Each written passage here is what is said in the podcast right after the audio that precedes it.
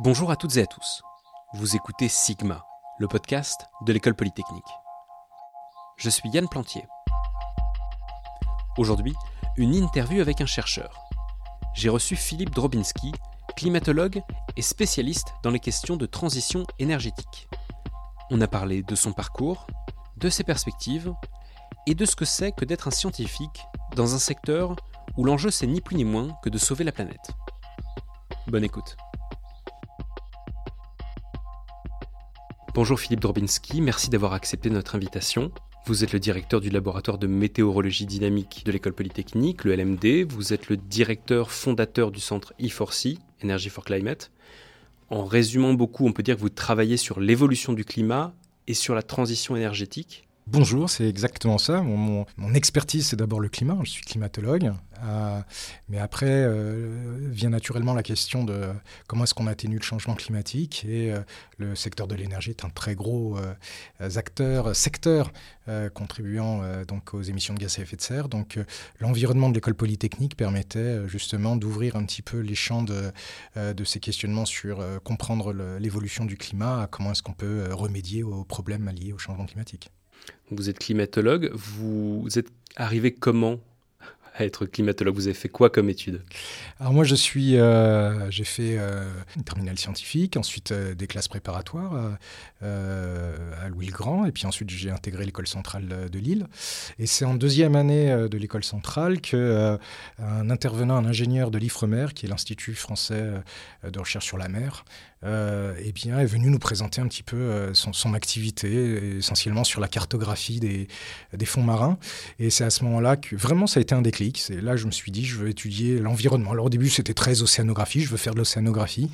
Euh, ensuite, j'ai fait ma troisième année à l'école centrale de Paris, en même temps, donc à l'époque, ce qu'on appelait un DEA, donc Master 2 maintenant, donc en météorologie, océanologie, environnement. Et finalement, on passe très facilement de l'océanographie à la météorologie. Et, et à ce moment-là, j'ai déjà intégré un euh, stage de DEA, donc le laboratoire que je dirige maintenant.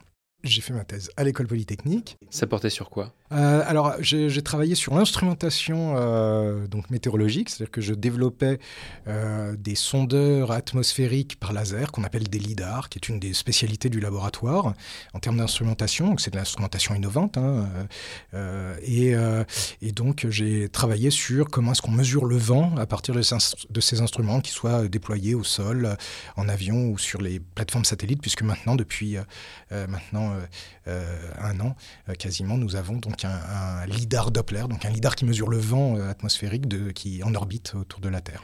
Vous étiez dans l'océanographie, vous passez dans le climat. Comment se passe la transition? C'est les mêmes choses qu'on qu'on étudie à une échelle différente? Qu'est-ce que c'est exactement? Alors d'abord, il faut savoir que l'océan, c'est une très grosse composante du fonctionnement du système climatique. Donc le climat, c'est pas juste l'atmosphère, ça c'est ce qu'on nous on voit comme manifestation la plus évidente, puisqu'on vit dans l'atmosphère, nous.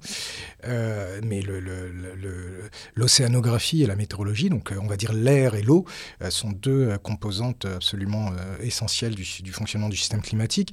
Donc le, DEA, donc la, formation que j'ai eue, était une formation qui abordait toutes les disciplines relatives au, climat, dont l'océanographie. Moi, j'y suis arrivé, mon, appétence initiale venait par l'océanographie, mais euh, euh, une fois que j'ai poursuivi ma formation, j'ai un petit peu plus compris, euh, et puis en fonction des opportunités qui se sont ouvertes, hein, il y avait un stage qui me plaisait bien à l'école polytechnique, eh bien, on passe très facilement d'une vue un petit peu, forcément, d'une vision un peu fantasmée par quelqu'un qui est venu nous faire une très belle présentation à finalement une, des, certitudes plus profondes, un projet professionnel plus mûri au moment où les les, opportunités s'ouvrent. Donc, euh, j'ai basculé, entre guillemets, dans le euh, domaine de l'air euh, pour mon stage. Et puis après, ben, pour ma recherche.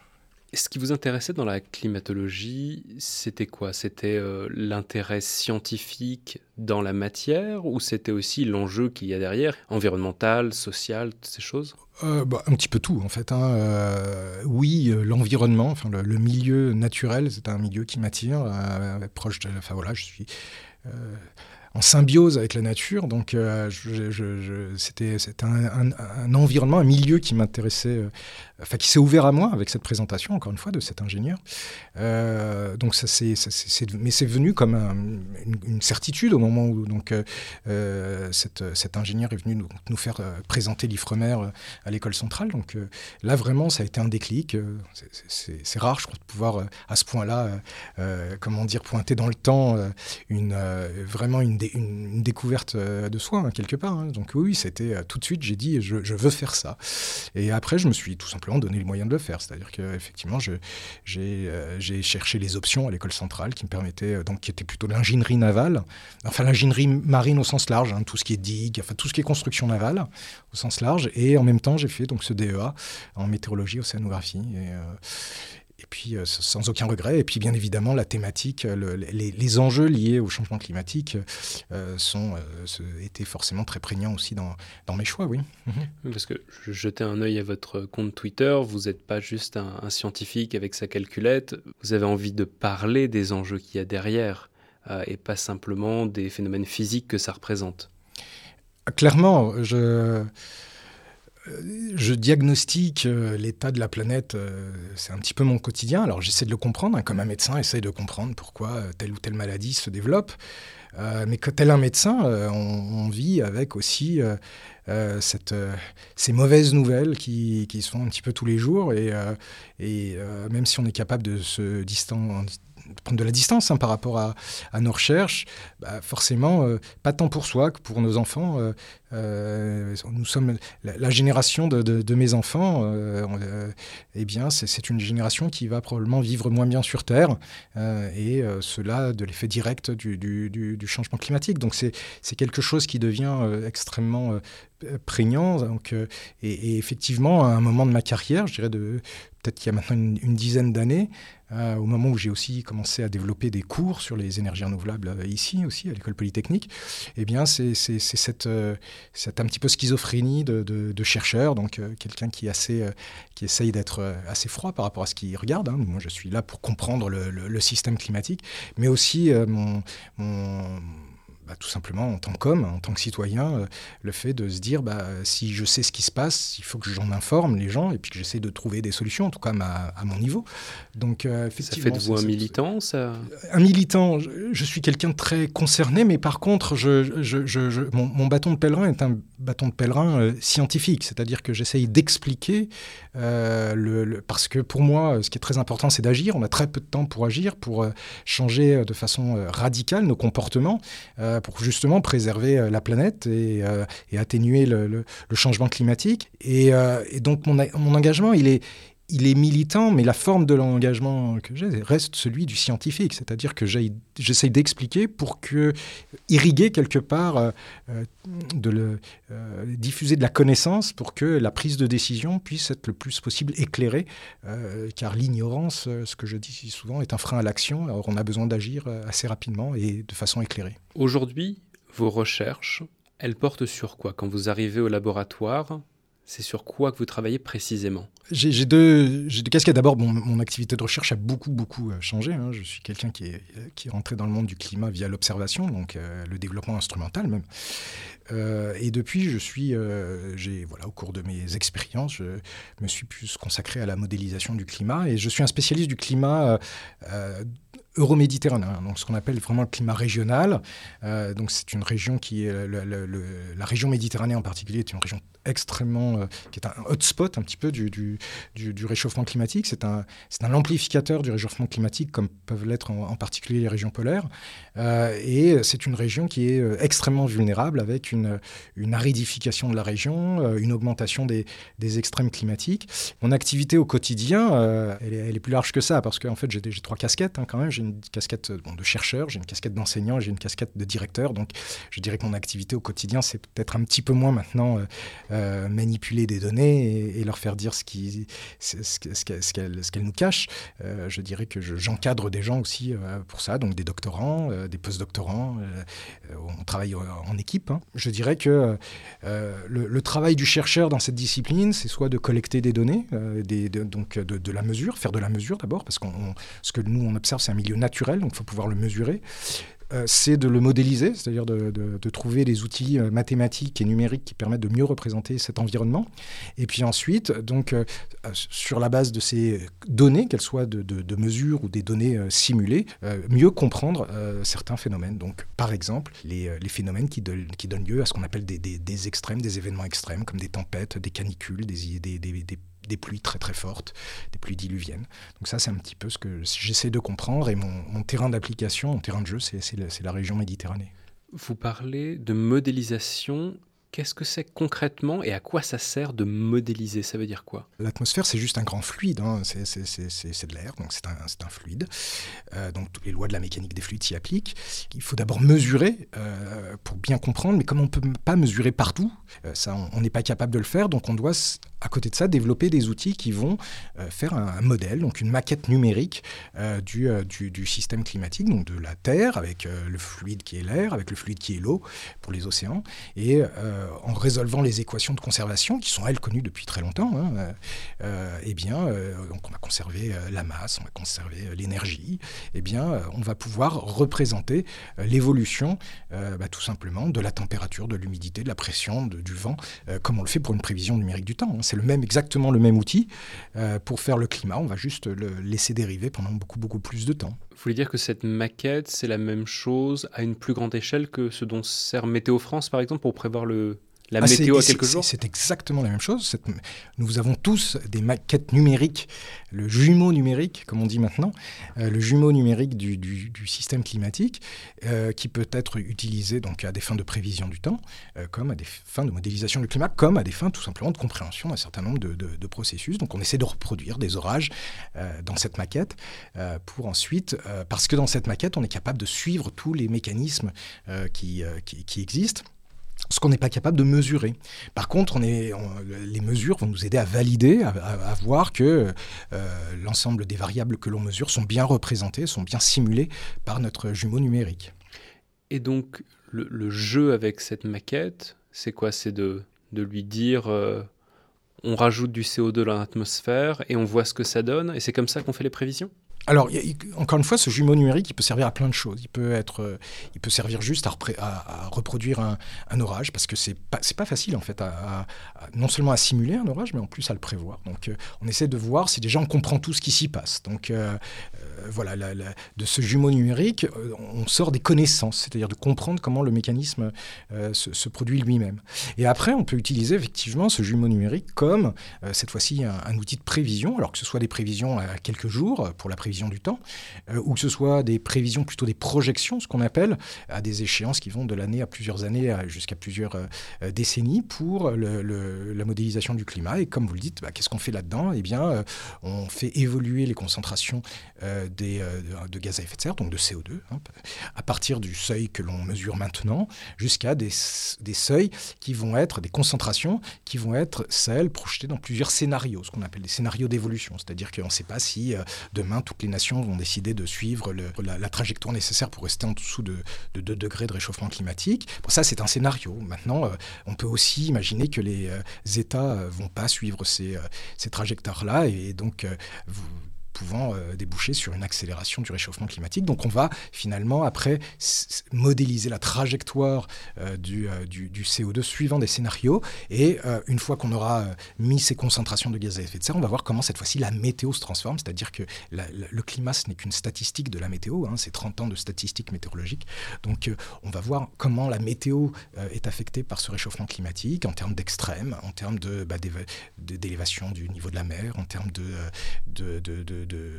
canicule, en termes de sécheresse, euh, etc.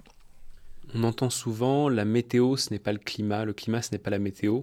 Est-ce que vous pouvez me faire cette distinction justement? Un événement météorologique ne définit pas le climat. Euh, il peut faire très froid, on peut avoir une grande vague de froid alors qu'on est euh, dans une période d'accélération du changement climatique. Euh, en revanche, le, climat, c'est la statistique, en fait, c'est tout simplement la, statistique d'événements météorologiques. Et pour avoir une bonne statistique, on fait des statistiques sur une trentaine d'années, parce que là, on va quelque part documenter tout ce qu'on appelle toute la variabilité naturelle D'accord Avoir une, vague de froid, euh, même en plein réchauffement climatique, c'est un, phénomène météorologique euh, et c'est un événement naturel. Euh, et donc, on va, on va, regarder comment la météo, comment on peut caractériser la météo sur une trentaine d'années. Et ça, ça nous permet de bien définir euh, quelle est la température moyenne de cette région, quelle est justement la, variation de cette, des températures. Ça peut être fait pour les précipitations, pour le vent. Euh, et donc, euh, eh bien, effectivement, même dans un climat plus chaud, on peut avoir des, des extrêmes de froid qui resteront rigoureux. Grosso modo, majoritairement, je dirais, toute la distribution, les événements de froid sont de moins en moins fréquents, les événements de chaud de plus en plus. On peut se dire, 2, 3, 4, 5 degrés en plus, mis à part dans des endroits déjà désertiques, ça semble pas gravissime. 2 euh, degrés, c'est énorme en fait. Euh, vous vous posez jamais la question, euh, votre corps est entre 37 et 38 degrés, il n'a pas de fièvre, hein. je veux dire, c'est votre température naturelle du corps, il est plutôt près de 38 le soir et plutôt de 37 le matin. Euh, à 40 degrés, euh, vous l'avez déjà mis sous antibiotiques, sous surveillance médicale, à 41 degrés, il est pratiquement mort cérébrale. Donc vous voyez qu'il s'est passé à peu près 3-4 degrés pour que euh, l'on passe d'une vie normale à une urgence médicale. Eh bien la, Terre, c'est exactement la même chose, c'est que à 2 degrés de réchauffement climatique, on va commencer à rentrer dans une urgence médicale. I4C, dont vous êtes le directeur fondateur, donc Energy for Climate. Qu'est-ce que c'est exactement? Parce que là, on rajoute à ces questions du climat la question de l'énergie. Qu'est-ce que, qu'est-ce que ça vient faire là? Alors, il faut savoir que euh, quand on s'intéresse euh, à, l'évolution du climat, donc le, le, climat se réchauffe sous l'effet des émissions de gaz à effet de serre. Un des très gros secteurs émetteurs de gaz à effet de serre, c'est l'énergie. Donc, euh, il y a euh, maintenant cinq ans, euh, j'ai voulu justement aller regarder un petit peu plus du côté des solutions au changement climatique, c'est-à-dire comment est-ce qu'on pouvait atténuer, diminuer nos émissions de gaz à effet de serre dans le secteur de l'énergie pour pouvoir atténuer le réchauffement climatique. Donc, j'ai un petit peu cartographié à l'école polytechnique les laboratoires qui seraient prêts à jouer ce que j'appelle le, jeu de l'interdisciplinarité, c'est-à-dire essayer de voir comment ensemble on pouvait faire de la recherche à valeur ajoutée par rapport à rester dans nos silos disciplinaires. donc, ce programme qui s'appelait Trendix a réussi à motiver 10 laboratoires du, centre de recherche de l'école polytechnique avec vraiment le but de développer des outils communs, que ce soit des, grosses plateformes expérimentales euh, comme des bâtiments intelligents, jusqu'à des modèles euh, intégrés climat-énergie. Donc euh, ce, programme Trendix, qui qui, s'est construit sur, une dizaine de laboratoires. Euh, la première année, on a été chercher de, l'argent euh, à, une fondation, le, le Energy Institute aux États-Unis. On a levé 125 000 dollars et, à partir de ça, on a dit bah, on, ne fait que développer des démonstrateurs. Démonstrateurs, ça veut dire quoi? Des prototypes qui nous permettent d'être disruptifs, différents des autres, montrer qu'on était capable, par notre interdisciplinarité, de construire vraiment des outils un petit peu euh, innovants. Et donc, on, on y a suffisamment bien arrivé, puisque au bout de trois ans, on avait euh, levé euh, près, de 7 millions d'euros, donc avec des mécènes industriels. Hein, euh, mais aussi, ça a été le moment, du coup, oh, il fallait qu'on change d'échelle parce que nos dix laboratoires ne couvraient pas assez de disciplines, ou on, manquait de ressources humaines, je dirais, pour aller encore plus loin, parce qu'on était du coup très sollicité par les industriels, par les, pouvoirs publics aussi, pour, pour faire de la recherche. Euh, et donc, euh, il, fallait, voilà, il fallait faire euh, une montée claire en, échelle. L'année 2019 a été le bon moment pour dire bah, on essaye d'abord de rassembler plus de laboratoires en allant chercher dans tout l'Institut Polytechnique de Paris, finalement. Donc, on a rassemblé 26 laboratoires, donc de l'Institut Polytechnique de Paris et de l'École des Ponts, qui est aussi associée. L'Institut Polytechnique de Paris, ce sont cinq écoles, dont l'École Polytechnique. Exactement. Euh, et, donc, avec ces 26 laboratoires, on a euh, créé donc le, Centre interdisciplinaire Energy for Climate, qui est une sorte de fédération de laboratoires qui offre, comme l'a fait Trendix, euh, un environnement extrêmement favorable en termes de moyens, de, de personnel, d'expertise, de, de, pouvoir aborder des, des, des, comment dire, des, des axes de, recherche un petit, et, et, surtout des approches un petit peu disruptives pour traiter vraiment la question euh, encore une fois, systémique du problème de la transition euh, énergétique. Ça serait quoi euh, une réussite pour I4C dans 5, 10, 15 ans? Alors, il y a plusieurs choses. Il y a la réussite qui est d'abord de faire de la, réussite, la, recherche de très haut niveau, c'est-à-dire de, se positionner très fortement dans ce que j'appelle le top 5 des, des, grandes initiatives de recherche du même type, que au MIT, dans les, les, pays scandinaves, Cambridge, etc. Mais la deuxième chose, c'est surtout d'être impactant, c'est-à-dire d'être capable véritablement de de participer, d'accélérer euh, véritablement la transition énergétique par nos recherches. L'idée, c'est vraiment qu'on puisse euh, alimenter euh, par de l'expertise la décision, la décision publique.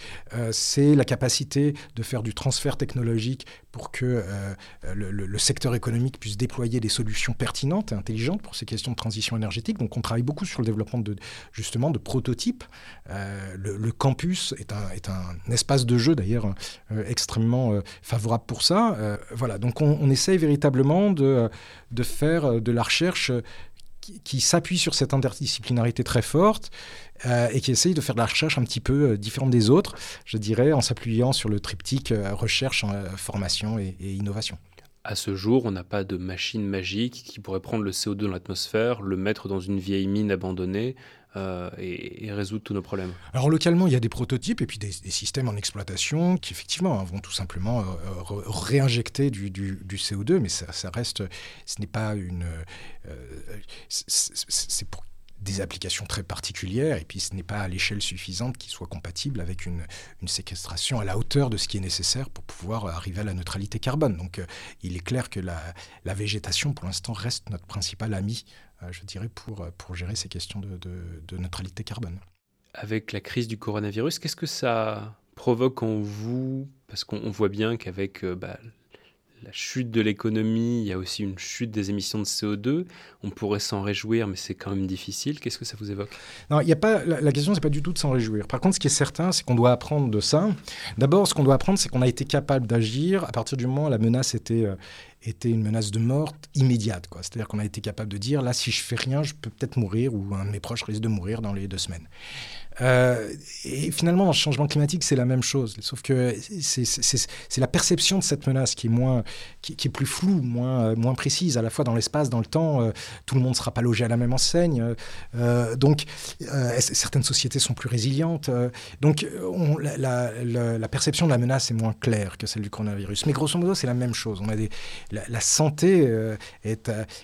L'impact du changement climatique sur la santé sera, énorme. C'est évident que c'est pas durable. Le, confinement l'arrêt complet d'une activité économique comme celle-là, elle n'est pas durable. Le confinement, c'est de, la, de la détresse, euh, c'est du chômage, donc des, euh, du salaire qui ne tombe pas, euh, donc des moyens de subsistance qui peuvent s'en sentir affectés, avec un avenir qui est on ne peut plus incertain. donc tout ça crée de la souffrance et il ne s'agit pas ici de dire que le, réchauffement climatique, combattre le réchauffement climatique doit se traduire par ce genre de souffrance-là. En revanche, il nous appelle, les, les choses que je retiens de très positives, c'est qu'on a été capable, par exemple, de parler d'activités essentielles. Il ne s'agit pas de dire que les activités essentielles euh, euh, identifiées pour euh, combattre la crise du coronavirus doivent être celles qu'on doit identifier pour combattre le changement climatique, mais en tout cas, ça nous montre qu'on est capable de se passer de certaines choses, qu'on est capable de transformer notre vie et qu'on pourrait être capable, sans que cette transformation soit aussi radicale, aussi justement anxiogène quand même, eh bien, ça montre qu'on est, capable d'agir et de transformer radicalement notre, nos comportements. Donc il faut trouver trouver maintenant les moyens, effectivement, de structurellement changer euh, notre société de telle sorte qu'elle soit beaucoup moins consommatrice et émettrice de gaz à effet de serre. Et cette capacité à finalement identifier euh, quels seraient les secteurs à préserver, les, quels seraient les secteurs à transformer, euh, je pense qu'il faut le faire de façon urgente. Donc moi, la crise du Covid, surtout au moins d'un point de vue de la réflexion que, ça, que ça a apporté, a été pour moi, en tant que climatologue, euh, euh, intéressante et, positive dans, façon à, je dirais, prolonger le débat sur comment est-ce qu'on on, doit, euh, je dirais, lutter contre le changement climatique. J'ai parfois l'impression, en tant que citoyen, qu'il n'y a pas grand-chose que je peux faire, que mes moyens, vu mon échelle, sont, sont limités.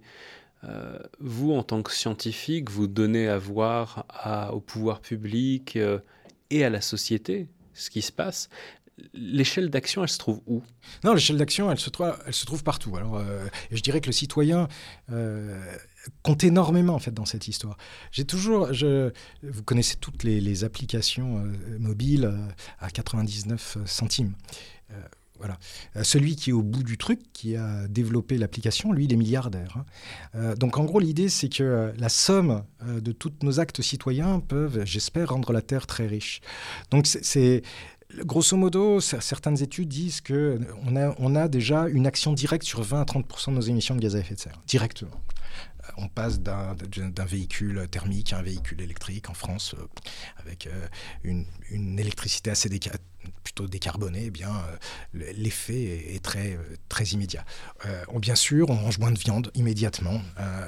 eh bien tout, toutes les conséquences que ça a sur, sur, euh, sur nos émissions euh, sont, sont, sont, très fortes. On décide de moins voyager, peut-être de prendre un petit peu plus le, train, un petit peu moins l'avion, euh, etc.